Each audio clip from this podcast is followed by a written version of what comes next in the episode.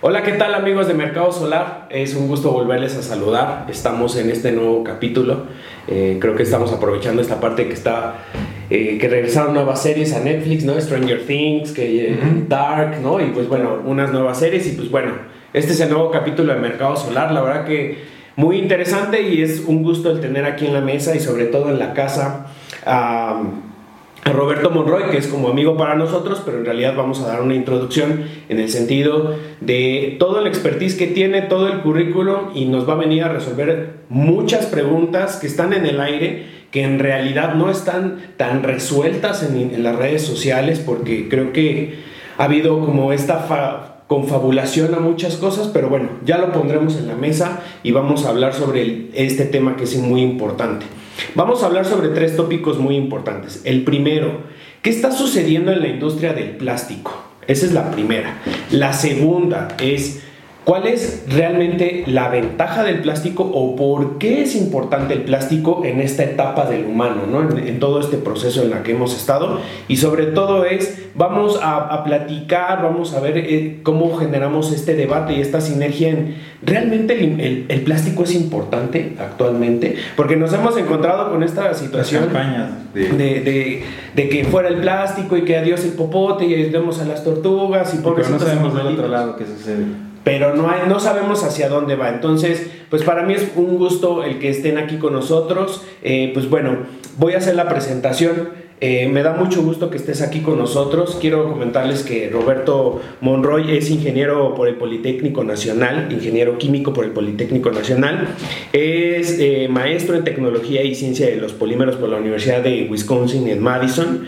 Este, y a su vez es doctor en ingeniería mecánica por la misma Universidad de Wisconsin en Madison. Y pues bueno, pertenece, durante siete años perteneció al Centro de Ingeniería de Polímero como investigador asociado, lo cual, pues bueno, le da todo un aval y una expertise de acuerdo a lo que vamos a platicar. Y a su vez es miembro de la Sociedad de Ingeniería del Plástico, miembro de la Sociedad de Ingenieros Hispánicos y hoy en día es el director y fundador del Grupo SIM, que es Servicios Integrales de Manufactura en Producto Plástico. Ya a lo largo de, del podcast y de la cuestión del video podcast vamos a pasar sus redes sociales, cómo lo encuentran en LinkedIn, cuál es su correo electrónico. Pero bueno, eh, doy la bienvenida a Oswi Bautista, que es el que lleva la parte de dirección de, de marketing aquí en, en Mercado Solar, y pues bueno, su servidor Frank Rivas, que sobre todo vamos generando esta, esta plática. Y pues bueno, darte la bienvenida, Robert, para que estés aquí con nosotros. Y pues bueno, Oswi, no sé si tú tengas por dónde quieras encaminar las preguntas. Bueno, como ya dijiste, queremos saber, o sea, sabemos de todas las campañas que han venido haciendo de plástico, reducir, este, reciclar y todo, pero no sabemos realmente qué está pasando al otro lado de, de, de, de la industria del plástico, ¿no? Del plástico. ¿Qué se está haciendo? ¿Cómo lo ven? ¿Qué, qué procesos hay? De, de, de, plástico, ¿no? Cómo se recicla, que, cómo podemos ver el plástico, cómo esa industria puede ayudarnos de este lado, ¿no? ¿Qué se está haciendo? ¿Qué adelantos hay? Bueno, tú que conoces toda esta área, ¿qué puedas contarnos? Ok. Bueno, primeramente muchas gracias por la invitación a este podcast. En verdad a mí este, me motiva mucho, me ha motivado mucho venir aquí con ustedes. ¿Por qué? Porque primeramente eh, es una iniciativa que se necesita, ¿no? Eh, educar a la gente en temas muy, muy trascendentales e importantes en lo que es, este, como lo dijo su, su fundador, ¿no? no, en el cuidar el planeta, sino en preservar la raza humana, ¿no? en, su, en su primer podcast.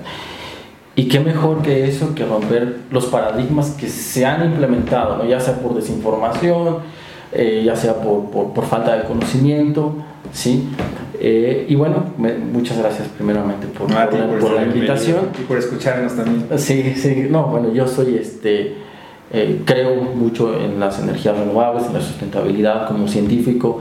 Sé que tenemos que guiarnos hacia, hacia, esa, hacia esa ruta ¿sí? para, para poder este, mejorar continuamente el mundo.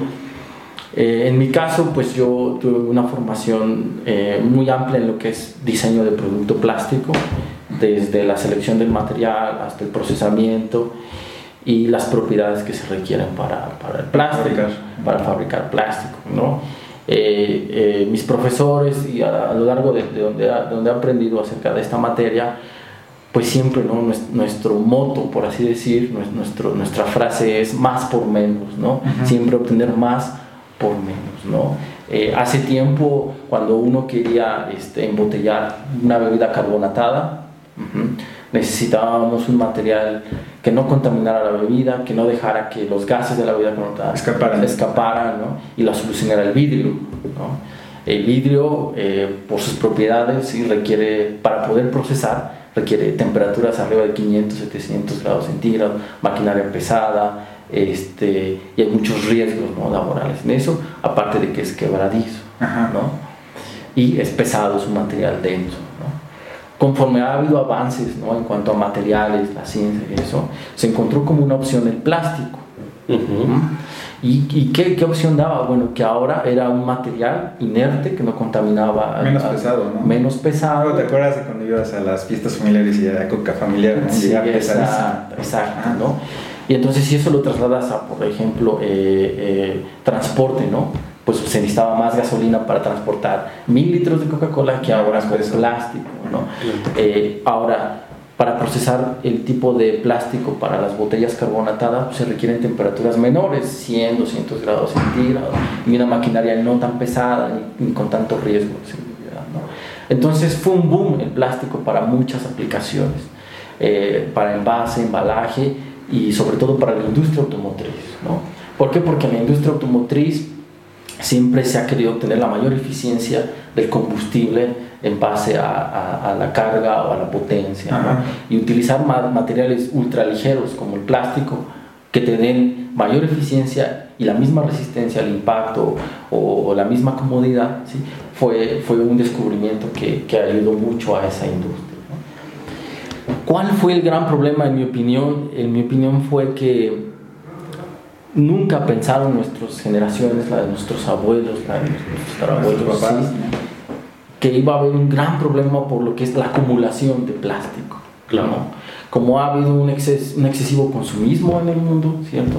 Eh, nuestros abuelos tomaban una botella de, de, agua, una botella de refresco y la tiraban. Y de ahí, bueno, pues ya no es mi problema. Y esa botella pues se iba a, a, tiraderos, por así decir, ¿no? Y ahí se acumulaba, y ahí se acumulaba, y ahí se acumulaba, y se, se compraba más y más bolsas de plástico, todo eso. ¿Y qué generó? Bueno, pues que una acumulación excesiva, de, del plástico, ¿no? El plástico por sí no representa una contaminación tóxica al medio ambiente, representa una contaminación por acumulación en donde tiene efectos adversos en el hábitat ¿no? de, la vida silvestre de la humanidad. Entonces, en ese punto, ah, o anteriormente, ¿no?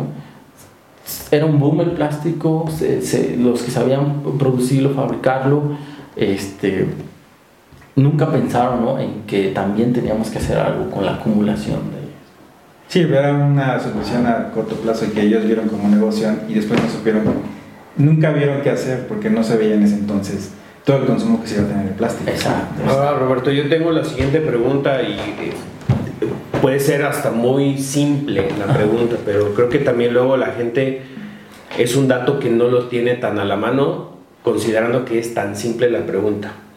¿El plástico vino a bajar muchos costos dentro de las grandes industrias? Esa es la primera. Y la segunda, ¿el plástico hoy es económico hacerlo? Sí, sí, sí, sí.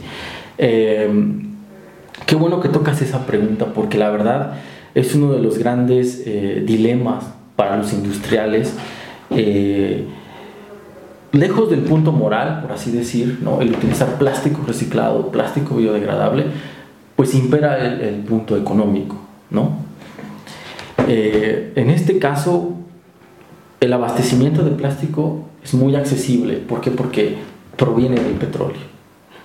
Y toda la infraestructura para para este, obtener gasolinas y combustible es la misma que se utiliza para obtener los componentes principales del, plástico, ¿no? que en este caso es el, el etano, el etileno, que es producto de una reacción del petróleo. O sea, el petróleo es un proceso de craqueo y se tiene el etileno, y el etileno con una reacción simple ya se obtiene, ya se obtiene lo que es el polietileno, que es el plástico que se utiliza para las botellas. Es un ejemplo muy simple, muy claro pero es muy esencial. ¿Por qué? Porque el abastecimiento de ese material es fácil y es económico. Estamos hablando del, muy accesible. del orden de, de, de centavos de dólar por kilo. Okay. Ajá. Hoy comprar plástico en pellets es, es este, alrededor de 83 centavos ¿sí? la libra de plástico. Es muy eh, virgen. Sí. O sea, quiere decir que del petróleo lo extrayeron, lo procesaron y te lo venden virgen. ¿no? Entonces el plástico es, es fácil de comprar, es accesible, es económico. Su proceso de transformación comparado con los metales, comparado con el de los cerámicos, es mucho más económico porque requiere menor energía. Y esto ha hecho, o sea, ha motivado ¿no? que existan diversas aplicaciones del plástico, eh, que se sustituyan anteriores aplicaciones metálicas a lo que es plástico hoy. Pero sí, es barato, es barato, en mi opinión es barato para un industrial acceder al plástico. En cambio, el plástico biodegradable, que es el plástico que proviene de, de la yuca, que proviene del maíz, ¿sí? que proviene de, de, la papa, por así decir, que también tiene la misma formulación química que se puede derivar en plástico, es un poquito menos accesible su... su, su, su, su ¿Y hay estándares para ese tipo de, plásticos? Existen estándares, me imagino, ¿no? para este plástico. O sea, tiene que ser biodegradable pasando ciertas pruebas. Exacto. Eh, la diferencia entre un plástico biodegradable y un plástico sintético, por decir, derivado del petróleo, es que el plástico biodegradable proviene de fuentes renovables y tienen ciertos aditivos y que hacen que su descomposición sea más pronta que la de un plástico sintético. Pero al provenir de fuentes renovables como la yuca, la papa, todo eso, el maíz, intervienen otros factores ya sociales y culturales, que es, eh, lo decía un profesor mío, ¿no? O comemos o tenemos autos, ¿no? y, ahí es donde hay una disyuntiva. Ahora, eh, la infraestructura para producir plástico a través del petróleo está más avanzada, por así decir. Que un biodegradable. Que para, ¿Por qué? Porque para pasar de la papa a un plástico se requieren ciertas reacciones de conversión y, y ciertas formulaciones. Y en términos de energía, que es donde bueno, los ingenieros más nos preocupa, se requiere mayor cantidad de energía para transformar la yuca a plástico que de petróleo a plástico. Entonces, no, no estoy en contra de los plásticos degradables, no se piensa eso, pero cuando uno toma decisiones basadas en, en, mercados, en costos, ¿sí? sí, el impacto ambiental es importante, pero necesitamos utilizar costos. Y mi pregunta iba en este sentido, digo, eh, Oswi lo ha visto, ¿no? A nivel marketing, han, muchas marcas, muchas empresas, grandes corporativos han aprovechado este como boom del marketing sustentable, de yo ahora mis productos los llevo a este punto, ¿no? Digo, hay un ejemplo que he visto que circula mucho en redes sociales, que son, por ejemplo, los tenis Adidas, ¿no? Que, son, que son hechos ah, de plásticos reciclados del, del océano. De hecho, también se causa una noticia donde hay un chavo de 22 años que creó una máquina para recoger los plásticos del océano. Entonces todo eso también lo están haciendo, esos materiales está, no todos se pueden reciclar, que bueno, nos puede contar ahorita. O sea, también saber qué está haciendo esta industria, ¿no? El plástico. Sí, y es que hay estas dos industrias, ¿no? La, la, parte de que la industria que se dedica a la cuestión del plástico y la industria que vive del plástico para sus productos, ¿no? Digo, son dos vertientes totalmente distintas. Y el ponerte como estos ejemplos de infinidad que, por ejemplo, en cuestión de las redes sociales de Mercado Solar se ha mencionado sobre las marcas, qué es lo que están haciendo, lo cual es aplaudible, digo, no hay ninguna queja ante ese tipo de cosas porque pues, nada más es una cuestión educacional y que la gente pues no nada más vea como una cuestión de, ay, ya son muy buenos porque en realidad ya están haciendo algo. Aquí es, va esa parte, ¿no? De, las marcas te venden esa parte buena. Aquí la parte más interesante y que yo sé que mucha gente a veces no lo expresa, pero es una pregunta totalmente interna, es, ¿es malo el plástico para el planeta? ¿Es malo el plástico para nosotros mismos? ¿No? Porque ahora toda la gente tiene acceso a muchos medios digitales. Puede, se puede ver desinformación. Y, y, esto genera desinformación. Entonces, no sé, tú desde tu perspectiva, desde tus estudios, tú como a nivel académico, a nivel de investigación, en realidad, ¿de qué forma le contestarías a las personas? ¿Es, ¿Es malo el plástico para el planeta? Eh, yo digo que no es malo el plástico para el planeta, ¿no? Eh, es, es, un producto que se diseña para hacer más eficientes distintas funciones y las cumple. Y aparte es económicamente viable. ¿sí? En mi opinión, y, y, lo que yo quisiera aquí como enfatizar mucho, es que ustedes mencionan el trabajo en equipo ¿no? en, su, en sus podcasts, ¿no? que no se trabaja en equipo. Y en mi opinión, ha llegado el momento de que se trabaje en equipo. De tanto sociedad como empresas sociedad, industriales y gobierno. ¿sí? Porque la problemática del plástico no es en sí eh, su uso, su consumo. La problemática del plástico, en mi opinión, es su desecho. Ajá, o sea, ¿qué, qué, vamos a hacer? reciclaje y su... Y su con, con, los plásticos después de que Exactamente, exactamente. O sea, como industriales nosotros diseñamos el plástico con la menor cantidad de material posible para que cumpla el performance que se requiere, ¿no? O sea, antes se diseñaba una botella de agua, ¿no? Con un espesor aproximadamente de 2-3 milímetros del de, espesor de la botella. ahora, ahora se ha reducido a un 50%, o sea, se ha reducido el material a, un 50% y aún conservando las mismas propiedades. Si tú la, la pachuras, el agua no se sale, si tú la avientas, no se quiebra. Y eso también, o sea, bueno, hay campañas de otras botellas de, de agua, de PET, que dicen que ya una parte de esa es de material reciclado. ¿qué, ¿qué, está haciendo la industria de plástico para...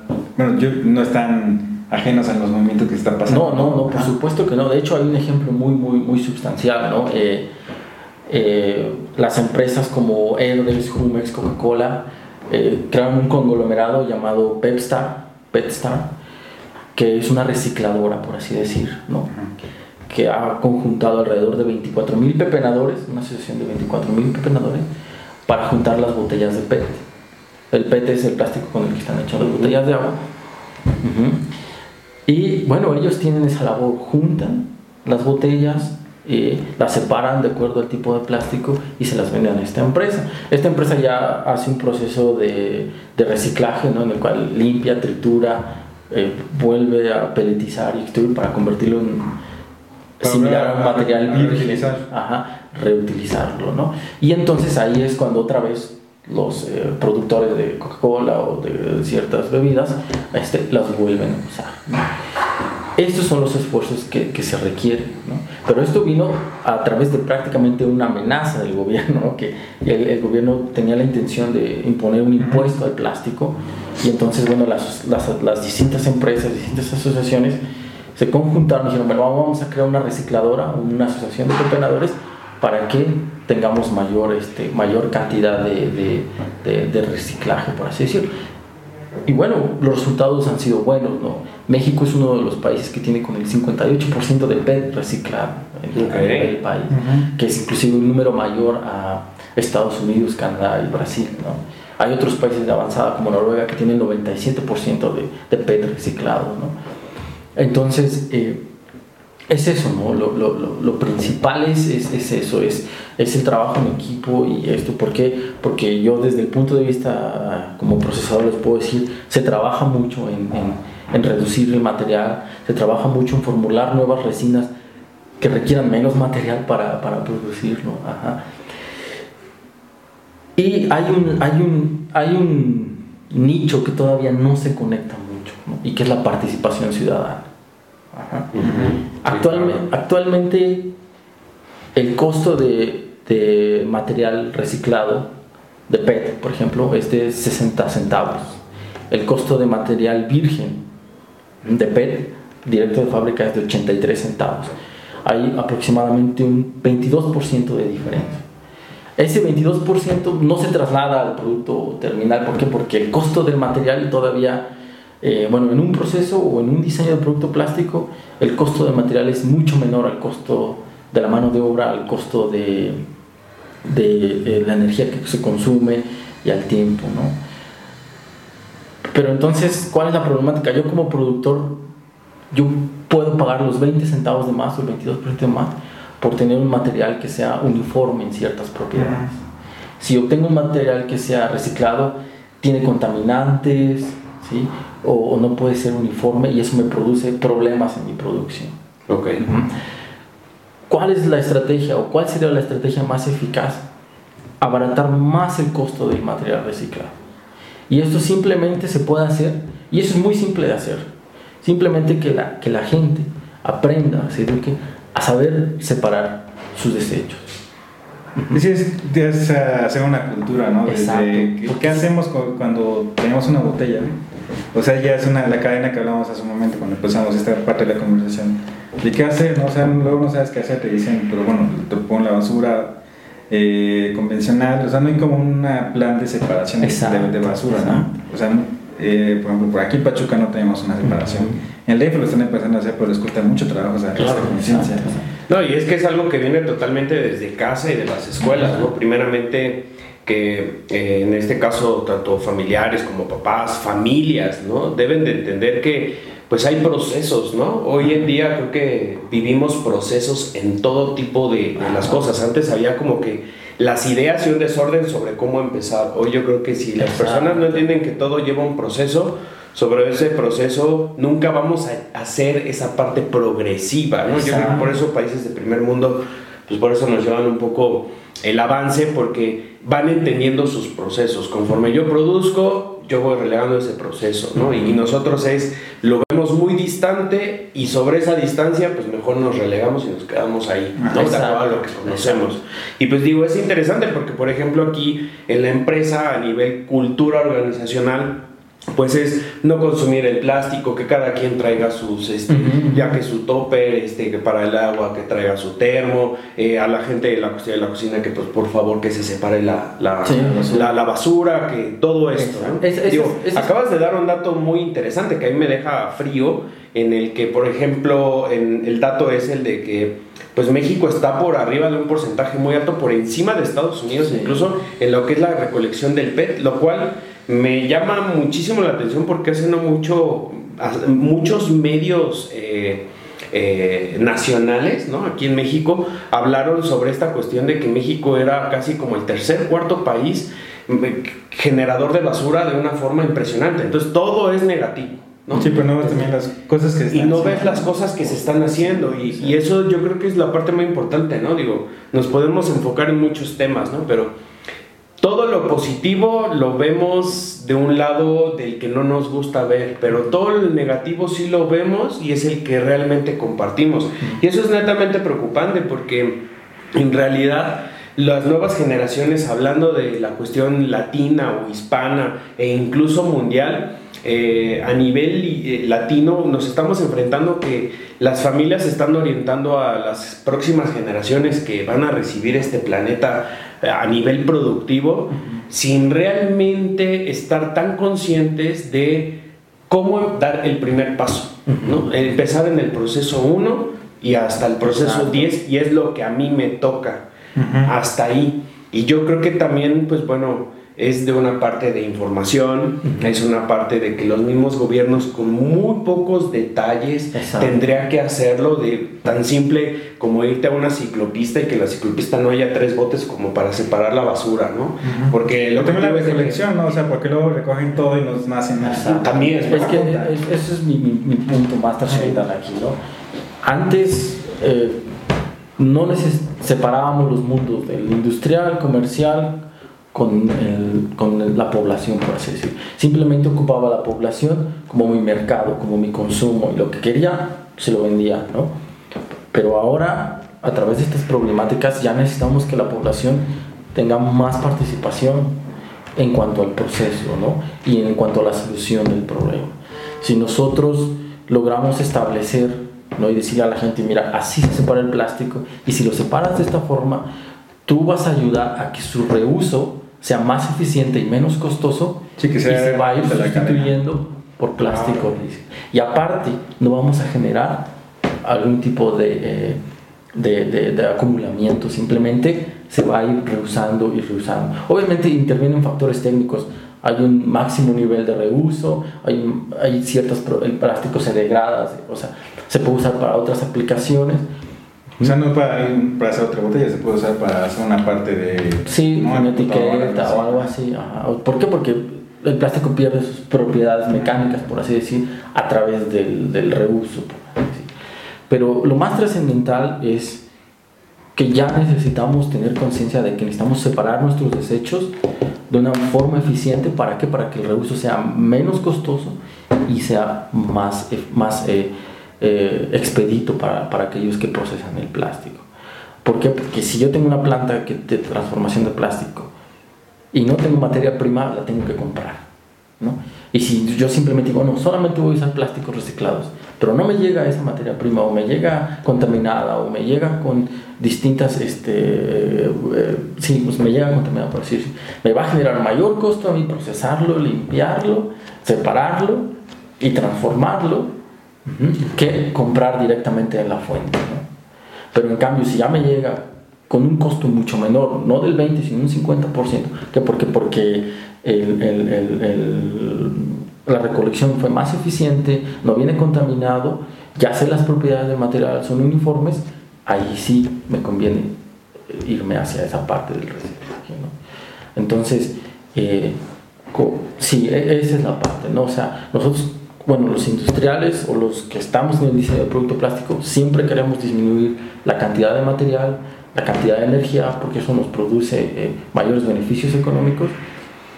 Y también requerimos que ya se tomen acciones para obtener ese material eh, que ha sido deshecho a nuestra cadena de, abastecimiento de forma eficiente para poder competir, para que sea más, eh, más eficiente la, el uso.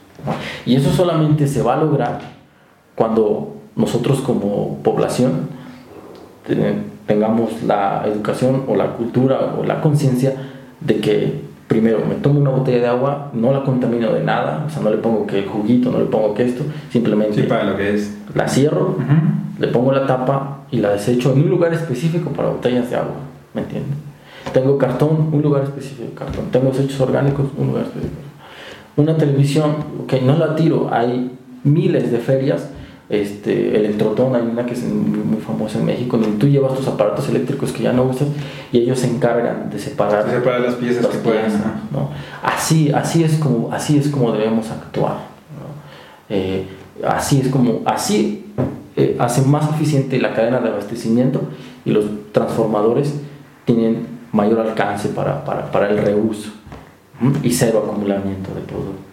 Claro, yo creo que va sobre esa parte, ¿no? Creo que hay una... Y obviamente, bueno, disculpa que se interrumpa, necesitamos que igual el gobierno pues tenga acciones, ¿no? Sí, que den incentivos, ¿no? Que incentivos también se preocupen por, por, por realmente eh, crear esa cultura. Bueno, es muy difícil que, que, un gobierno se preocupe de prioridad a eso, pero también la sociedad puede reclamar ese, ese tipo, ¿no? Y también hacer movimientos sociales que que de alguna manera se están haciendo, pero no han repercutido tanto en, Tan solo con el sistema de recolección que sea similar al sistema de separación. O sea, si, si todos separamos la basura al sistema de recolección. Sí, que tenga un orden. No, no que lo separe y lo, y lo mezcle yo, y luego vaya el penador y otra vez y se rompa la cadena, ¿no? Sino que diga, bueno, a lo mejor, bueno, un día es puro plástico recolección, otro día, o sea, un poquito de estrategias más eficientes, más inteligentes para el reuso para mí la clave de, o la, la, forma de solucionar la problemática del plástico es el reuso y el reuso inteligente.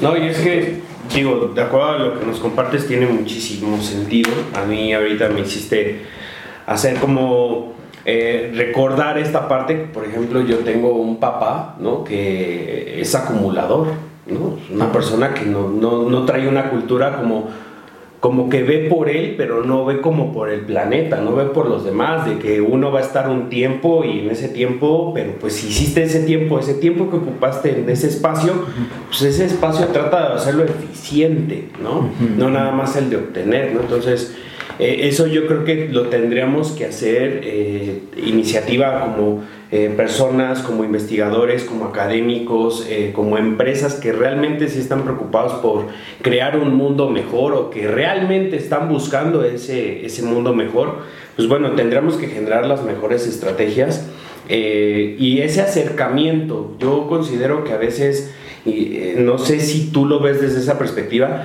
la industria del plástico está muy alejada de la sociedad, ¿no? O sea, la sociedad lo ve como una castigadora, ¿no? Ah, crearon la bolsa de plástico, ah, crearon la botella de... Hola amigos, de seguro estaban escuchando y viendo el, el video. Desafortunadamente tuvimos alguna falla técnica en cuestión a lo que fue lo de la cámara. eh, se quedó un poquito pendiente la parte de lo que estábamos platicando en cuestión a lo del tema de la industria del plástico. Eh, le pedimos una disculpa primeramente a Roberto Monroy porque no nos percatamos directamente de esto, pero bueno, también les pedimos una disculpa en el sentido de que pues el objetivo es de que ustedes tengan la información veraz.